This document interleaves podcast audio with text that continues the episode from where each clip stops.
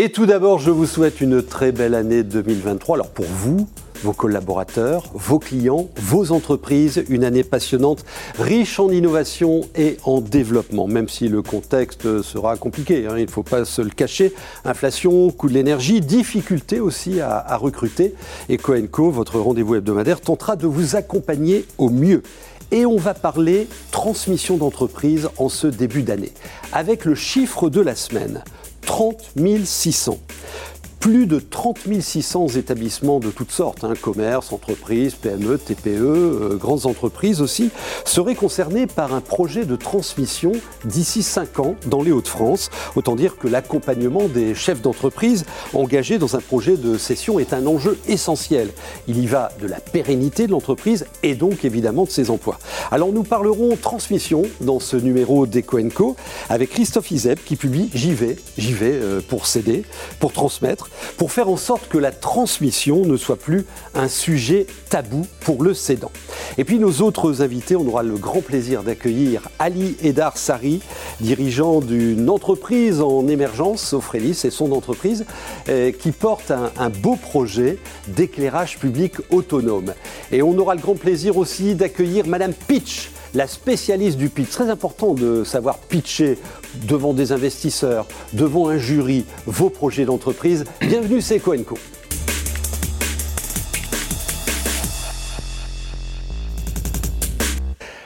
Et vous êtes tout d'abord lauréat euh, du concours Talent des cités. Bravo. Vous êtes euh, originaire de Nogent, sur Oise, dans l'Oise. Et vous portez une innovation euh, assez intéressante qui nous intéresse bigrement, hein, surtout en, ces temps difficiles pour l'énergie.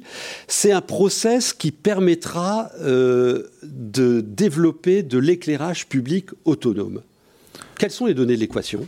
Alors absolument. Euh, d'abord, ce qu'il faut savoir, c'est que c'est pas un, un, un projet, c'est pas donc une, un changement de, de candélabre. En fait, c'est une optimisation de l'éclairage public pour le rendre autonome. Donc pas beaucoup d'investissement. Donc pas beaucoup d'investissement initial, donc euh, pas besoin de rénover, en fait, de changer le mobilier urbain euh, pour la commune. Mmh. Et ça permet de, du coup donc à la commune de, de, de faire énormément d'économies sur le long terme en économisant sur les dépenses d'électricité des communes, parce qu'il faut savoir que 41% des dépenses d'électricité des communes, c'est l'éclairage public. Bien sûr. Alors, euh, on, on, éteint tous les candélabres à 23 heures, euh, on les rallume à un peu, C'est un, peu le, hein. un peu le fondement de la start-up, parce que j'ai commencé à m'intéresser au sujet lorsque la commune de Nogent-sur-Oise, justement, courant ouais. été 2021, a décidé de couper l'éclairage public. Tout couper. Hein. Tout couper. C'était euh... un choc. Mm. Donc, je me suis intéressé au sujet, je suis allé discuter avec euh, la commune, avec plusieurs communes de cette zone. Et là, j'ai vu, j'ai vu qu'il y avait euh, de vrais enjeux, notamment euh, un enjeu économique. Donc 41% des dépenses d'électricité, c'est l'éclairage public, mais aussi parce que 40% de l'éclairage public sur le plan national date de plus de 25 ans et nécessite une intervention urgente, un changement urgent parce que ce sont des systèmes très énergivores. Alors, il y a de l'intelligence dans, dans ce, ce, ce, process, il y, a, sur... il y a du digital? Alors, sur, sur le long terme, euh, je compte y ajouter du digital. Euh, euh, mais dans un premier temps, ce qu'il faut savoir, c'est que ce sont des LED intelligents. Donc, ce sont des LED qui euh, adaptent la lumière en fonction du passage, qui, ce qui permet d'optimiser la lumière et donc euh, d'avoir un côté un peu responsable aussi sur le plan écologique. Vous êtes hébergé par euh, le village Baïséa à Paris. Vous êtes aussi, euh, faites partie de la team French Tech euh, Tremplin. Tremplin oui. euh, bon, vous êtes bien né là, hein, ça, c'est bien parti. Et puis aussi, comme je le disais, lauréat du concours Talent des cités. Vous êtes arrivé en 2001 en France, hein, à l'âge de 6 ans. Exactement. Vous veniez de, de, de Turquie. Vous avez fait vos études, un master en sécurité internationale, spécialité environnement. ça se passait à, à Sciences Po à, à, à Paris. Euh, que, quels sont les, motifs euh, qui vous amènent à, créer cette entreprise et autour de la transition énergétique? Bah, si vous voulez, on est un peu dans l'air du temps avec euh, le réchauffement climatique. On voit un peu dans, dans, certaines universités prestigieuses où il y a des étudiants qui désertent. Moi, à partir du master, j'ai commencé à vraiment m'intéresser aux questions environnementales. C'est pourquoi c'était un master en sécurité internationale spécialité environnement. Et je m'intéressais aussi à tout ce qui était entrepreneuriat, innovation. Euh, donc, en ayant mon, eu mon diplôme, je, je ne comptais pas travailler dans le domaine de la sécurité. C'est pourquoi je me suis intéressé donc euh, à l'entrepreneuriat. Et là, euh, donc on, avec Sofrelis, euh, je suis en plein dedans. Alors, vous en êtes, la preuve de concept est faite, vous en êtes au prototypage. La mise en marché, c'est pour quand? En, étant un peu optimiste, euh, j'envisage le mettre en, sur le marché en 2024. D'accord. C'est assez optimiste. là, on travaille avec, donc on essaye d'avoir le, FRI, le Fonds régional d'incubation, pour justement financer une partie. Donc il y a le concours Talent des cités, il y a notamment d'autres concours, la bourse French Tech, etc. Mm-hmm. Donc on essaye de, de, de, de euh, de rassembler les, fonds nécessaires pour justement accélérer un peu le processus. D'accord. Mais c'est vrai que plus vite c'est fait, mieux c'est. Vous avez fait, je suppose, les études de marché nécessaires. Y a-t-il une demande en face? Il y, a une, réelle demande. Euh, donc, euh, pour vous donner un exemple, j'ai installé un, formulaire sur le site internet. Alors sans, vraiment de stratégie de SEO pour, pour, faire, pour essayer de toucher les communes énormément de communes ont déjà rempli le formulaire pour demander justement une présentation de, cette solution. D'accord. il, y a une, réelle demande à, propos de ça, et notamment au niveau de l'agglomération de Creil-Sudoise, plusieurs communes sont déjà intéressées pour euh, justement accueillir les, euh, les premières, euh, premières études. Donc vous êtes vraiment en phase de, conquête là, actuellement. Hein. Donc le, votre innovation, c'est du LED intelligent, ce sont des panneaux solaires, c'est de la du flux et reflux euh, d'énergie. Vous avez même la prétention de créer de l'énergie positive hein, pour, euh, pour, sortir du réseau. Oui, absolument. Parce qu'il faut savoir que ça, euh, la, l'efficacité des modules va varier d'un point lumineux à l'autre. il y aura énormément de points lumineux où justement il sera possible non seulement de générer de l'électricité pour éclairer la nuit, mais également générer de l'électricité pour réinjecter dans l'infrastructure donc pour un peu inverser la facture des communes. À quoi vous sert le, le, prix euh, Talent des cités?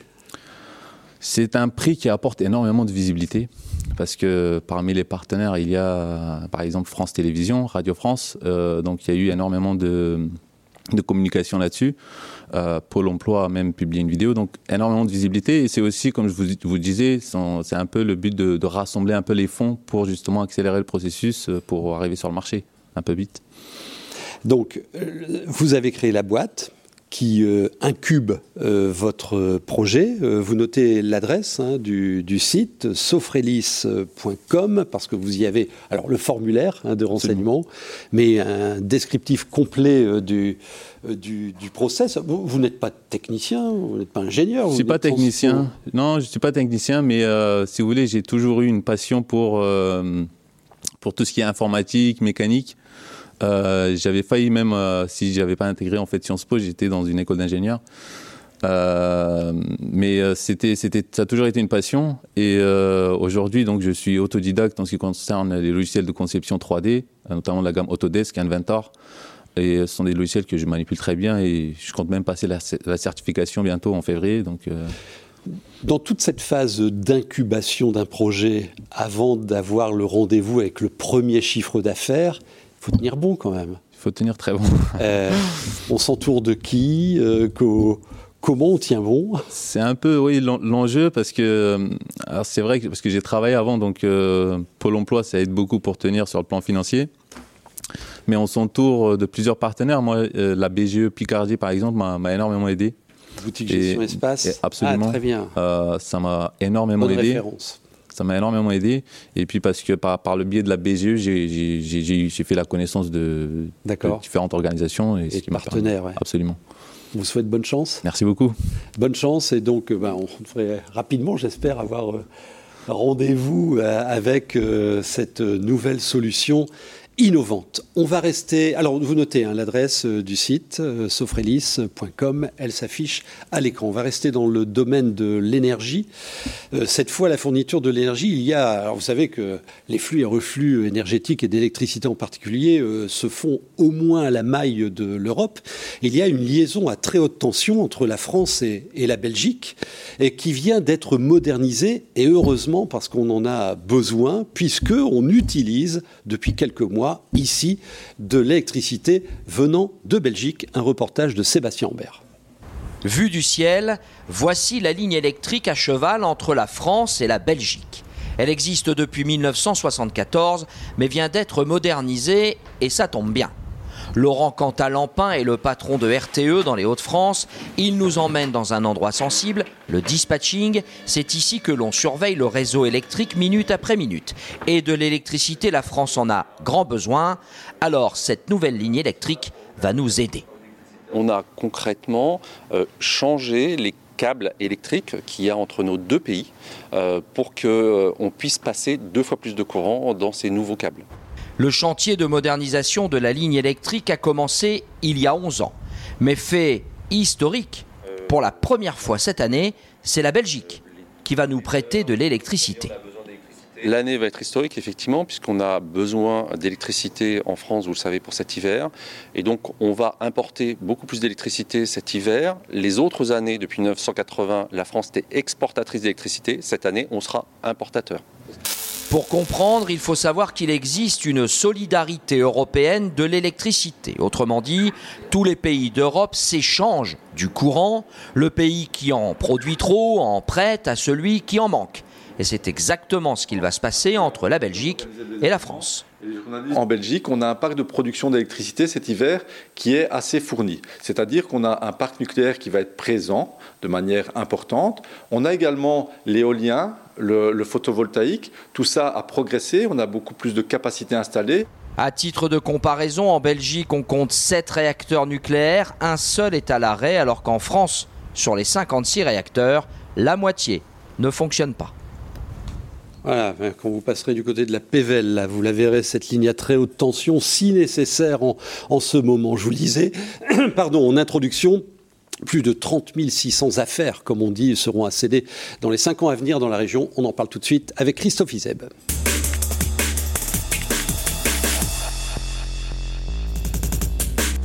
J'y vais, c'est le titre de votre ouvrage. Euh, je réussis la transmission de mon entreprise. Pas simple hein, de, se dire, bon, il va falloir céder, c'est un peu un, un, sujet tabou. Alors comment, comment on le décoince ce sujet pour euh, pouvoir céder en toute tranquillité et, responsabilité. Alors effectivement, c'est un sujet qui n'est qui n'est pas simple et, et, et, souvent on aborde la, la transmission par la, sous un angle un peu technique. Euh, il y a de nombreux ouvrages sur la transmission d'entreprise qui se font sous l'angle technique et j'ai vite, euh, euh, je me suis vite aperçu qu'en fait il y avait un, une dimension psychologique dans la transmission d'entreprise, quelle que soit la taille, surtout quand on a créé sa propre entreprise. On essaye de, bah, de transmettre aux enfants, mais c'est pas toujours très simple. Et, euh, et, donc il y a une vraie euh, dimension psychologique et, et c'est un peu le sujet que j'ai souhaité développer dans cet ouvrage. Et après, il n'y a pas de, de, de, méthode unique. Hein. Il, y a, il, y a, plusieurs, euh, plusieurs façons d'aborder le sujet selon la taille de l'entreprise, selon la, la, situation familiale. euh. Alors, pas de méthode unique, mais des principes quand même. Le premier, c'est savoir anticiper. Alors, je suis patron d'une entreprise, euh, propriétaire de 100% du capital, euh, six collaborateurs. À quel âge je dois commencer à, à me poser la question, constatant que mes enfants ne veulent pas reprendre? Alors ça déjà, il y a une étape importante qui est franchie si on sait qu'effectivement que les enfants ne veulent pas reprendre parce que souvent les dirigeants espèrent jusqu'au bout hein, pouvoir convaincre les enfants de, de pouvoir euh, reprendre l'entreprise et, et, en fait repousse le sujet jusqu'à l'âge de la retraite voire au-delà et ça c'est un, un, vrai sujet. Donc si effectivement la, le sujet a été mis en amont, il y a déjà une, une phase de réflexion euh, et de préparation qui a été faite et ça c'est déjà très bien. Alors après en fonction de la taille de l'entreprise, ben souvent on s'adresse au, au conseil qui entoure l'entreprise, c'est souvent l'expert comptable qui est souvent le, un peu le, confident de, du dirigeant d'une TPE ou d'une petite euh, PME. Et c'est souvent auprès de l'expert comptable que, se fait le, premier contact. Oui, et puis euh, transmettre son entreprise, c'est pas seulement transmettre un capital, mais c'est aussi réfléchir à, son propre projet d'aujourd'hui et de demain. Deuxième principe que vous détaillez euh, bien dans le bouquin, c'est savoir s'entourer. Alors, mon expert comptable, bien évidemment, qui d'autre? Alors effectivement, euh, ce que j'essaye d'évoquer dans l'ouvrage, c'est le, travail en, en, équipe. En fait, euh, il faut savoir s'entourer. Euh, Au-delà de l'expert comptable, il y a des, spécialistes dans différents domaines. Euh, donc selon la taille de l'entreprise, l'équipe ne sera pas la même. Bien sûr, euh, on ne parle pas d'un même accompagnement pour une entreprise euh, dont le chiffre d'affaires est de l'ordre de 1 million d'euros ou si l'entreprise fait 10 ou 20 ou 30 millions d'euros, l'équipe ne sera pas la même, c'est à chaque fois différent. mais en fait, il y a souvent un avocat qui est très important hein, dans ce mhm. genre d'opération, un avocat spécialisé. Ce que je dis toujours, c'est que des avocats, il y a des avocats généralistes, c'est un peu comme les médecins. Il y a des médecins généralistes et des médecins spécialisés spécialiste et, et là, il faut prendre un avocat qui est spécialisé euh, dans les transmissions d'entreprise, qui saura donner les bons conseils. D'accord. Ensuite, euh, en fonction de la taille de l'entreprise, ce que je conseille toujours, c'est de, de faire un audit. Un audit de l'entreprise euh, avant de, de, de, de, de une photographie, voilà, une photographie avec une vision extérieure. C'est ça qui est important parce que le chef d'entreprise a sa vision euh, de l'entreprise, il a la tête dans le guidon, il est, il est passionné, il est, il est, voilà, il a sa vision, mais c'est important d'avoir une vision extérieure. Donc une vision extérieure par un auditeur externe. D'accord. Et puis après, en fonction de la taille de l'entreprise, avoir un conseil en fusion-acquisition à ses côtés euh, qui lui permet de bah, d'échanger euh, à la fois sur la phase de préparation, sur la phase de réalisation du process et sur l'après. Et sur l'après-session aussi. Alors l'après aussi, c'est important parce qu'il y, a un moment fatal qui est celui du closing. C'est là où on signe. Exactement. Euh, combien de temps dure une transmission depuis le début de la réflexion jusqu'à l'après? Alors, euh, la réflexion elle peut être très longue. Moi, j'accompagne des clients en phase de réflexion pendant plusieurs années. Oui, parce que c'est votre métier. Hein. Vous conseillez des dirigeants de petites et moyennes entreprises. Hein. Exactement. Donc, la phase de réflexion peut durer plusieurs années. Après, il y a la phase de préparation qui, elle, peut durer euh, entre 3 et 5 mois. Et après, la phase de réalisation du process qui est à peu près de 6 mois. Donc, entre le moment où on prépare euh, le, le projet et le moment où le closing se fait, c'est à peu près une année. Enfin, des fois, c'est un peu plus court, mais c'est une petite année. Et après, il y a l'accompagnement aussi hein, à faire euh, chez l'entreprise. Une fois qu'il a fait le closing, il doit accompagner le, repreneur. Alors, je, vous conseille euh, ce bouquin, il est très pratique. Il y a une grille d'analyse. Euh, il y a du retour d'expérience de, de, chefs d'entreprise hein, qui ont vécu une, une session ou une, une reprise. Quelles sont les, erreurs à éviter, les principales erreurs à éviter? Alors, les, erreurs, c'est bah, le manque de préparation c'est d'aller, euh, euh, je dirais, euh, directement voir le marché en pensant que bah, on a toutes les cartes en main. la deuxième erreur, c'est bah, de souvent c'est de répondre favorablement à une sollicitation. Souvent, les, patrons TPE, PME participent à des salons professionnels et sont sollicités par un par un grand groupe en disant bah voilà le jour où tu vendras ton entreprise, tu bah pense à moi. Bon, et, là, c'est une erreur d'aller, euh, de, prendre contact avec un repreneur potentiel parce que voilà, souvent le dirigeant n'est pas préparé et il n'a pas mis en valeur sa, son entreprise et il n'a pas créé la confiance parce que pour faire une belle opération, le mot clé c'est la confiance. Et il faut créer la confiance pour euh, pour faire une belle opération. Et quel est votre conseil aussi pour se prévenir d'une surévaluation de son affaire? Parce que évidemment, ma boîte, je l'ai construite, je l'ai développée, elle vaut des milliards. Bah non. Alors, alors ça effectivement, mais ça c'est une question qui vient très rapidement dans les premières discussions. Ça le fait rêver lui. Les, premiers échanges. Mais parfois ça arrive. Hein. ça m'est arrivé d'accompagner des entreprises avec des, valorisations très importantes. Mais cela étant, effectivement, et, on va arriver dans une période où, enfin, après une période de grande euphorie, où effectivement il y avait des valorisations euh, très importantes depuis 10 ans, avec des taux d'intérêt très bas et avec des, avec énormément de liquidités, il y avait des, des valorisations qui se sont un peu envolées. Euh, on va rentrer dans une phase un peu différente où il va falloir être raisonnable sur les valorisations, mais il y a plein de TPE, PME qui sont euh, de très belles entreprises et qui, auront de belles valorisations. Alors, allez-y, allez-y. Hein, c'est le, le leitmotiv de cet ouvrage de Christophe Izeb, réussir la transmission de votre entreprise.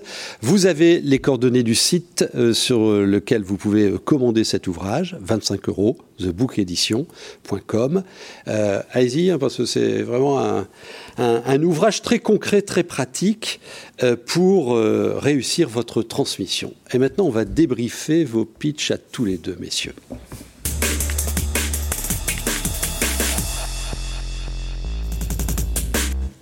Madame Pitch. Quel drôle de nom dans le civil, Marine Cornavin, euh, parce que vous avez une conviction, c'est qu'il faut les mots justes il faut les bonnes postures pour vendre un, un projet avec efficacité et performance. Alors, on débriefe là, les deux, sans concession. Alors, euh, Ali, je trouve que, euh, je me permets de te tutoyer, tu as, réussi à bien vulgariser un sujet technique. Moi, j'aime beaucoup travailler avec les ingénieurs parce que souvent, ils ont pas peu de base en communication. Euh, et, et, en l'occurrence, sur ton projet, tu as réussi à bien vulgariser. Bravo. et puis, Christophe, tu as un sujet qui, qui, qui est qui, qui intéresse pas forcément tout le monde. C'est une niche presque, la, la transmission d'entreprise, même si euh, plus de 30 000 ah dans les cinq prochaines années, c'est quand même un chiffre qui est pas anodin. Euh, et là aussi, tu arrives à rendre le sujet intéressant parce qu'on on se sent impliqué, même si, euh, même si, euh, même si on n'est pas directement concerné. En tout cas, moi, je n'ai pas encore prévu de transmettre Madame Pitch pour le moment.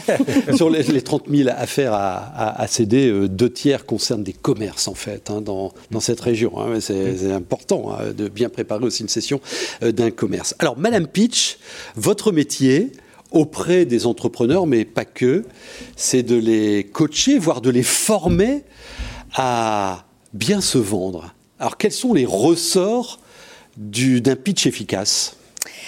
Alors il y en a beaucoup. Moi en fait j'ai construit vraiment une boîte à outils, euh, au moins une quarantaine. Enfin ça continue de grandir, de, de, de bonnes pratiques et puis d'erreurs à éviter. C'est surtout ça.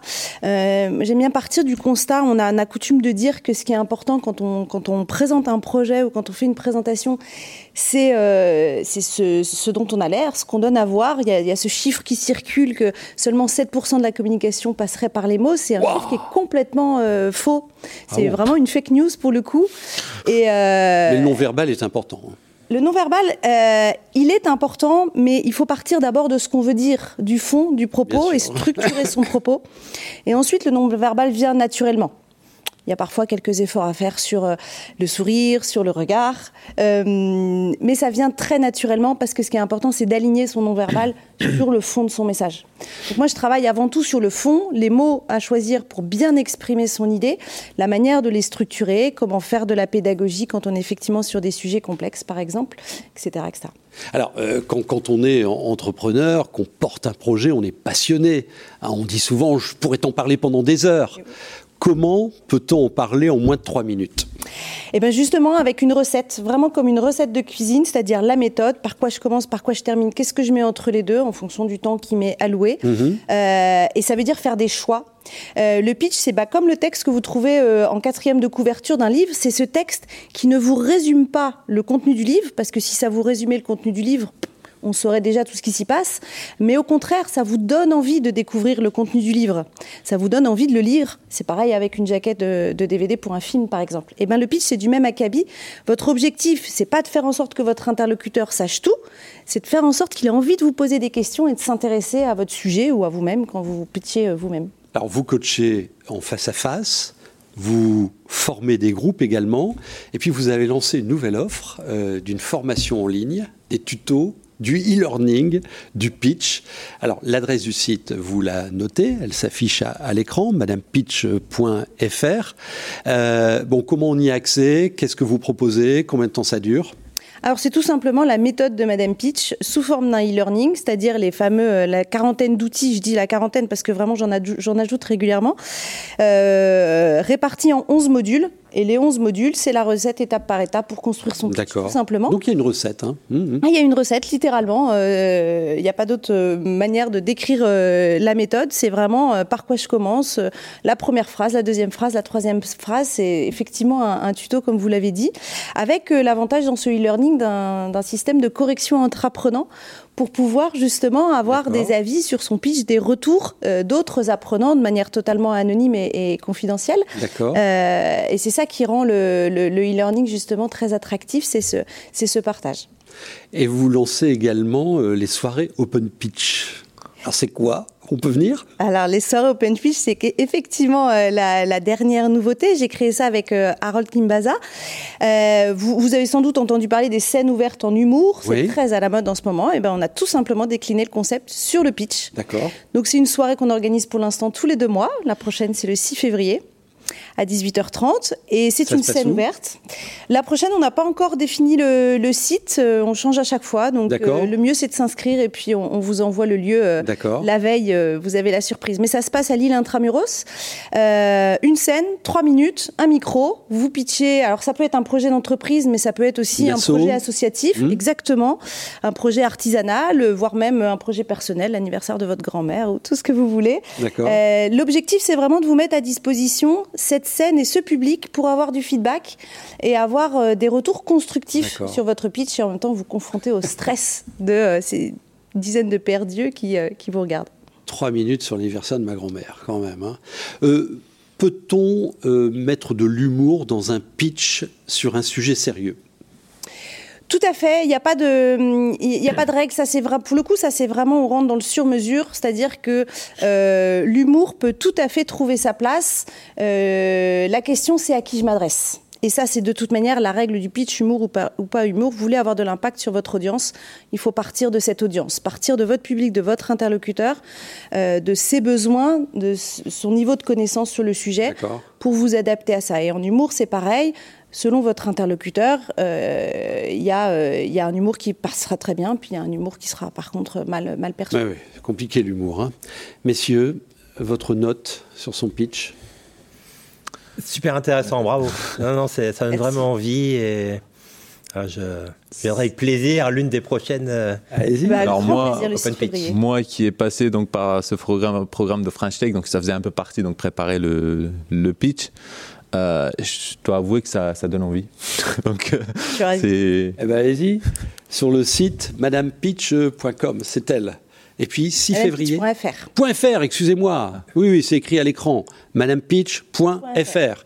Et rendez-vous le 6 février. 6 février, à Lille. 30 pour la prochaine soirée Open Pitch. Merci beaucoup, merci à, vous. On se retrouve la semaine prochaine avec euh, d'autres invités. Nous recevrons notamment Yann Orpin, le président du MEDEF euh, Lille Métropole. Euh, ben, un tour d'horizon des perspectives économiques, si on pouvait les prédire, pour l'année 2023. Si vous avez des infos économiques, vous me les envoyez à cette adresse et à la semaine prochaine.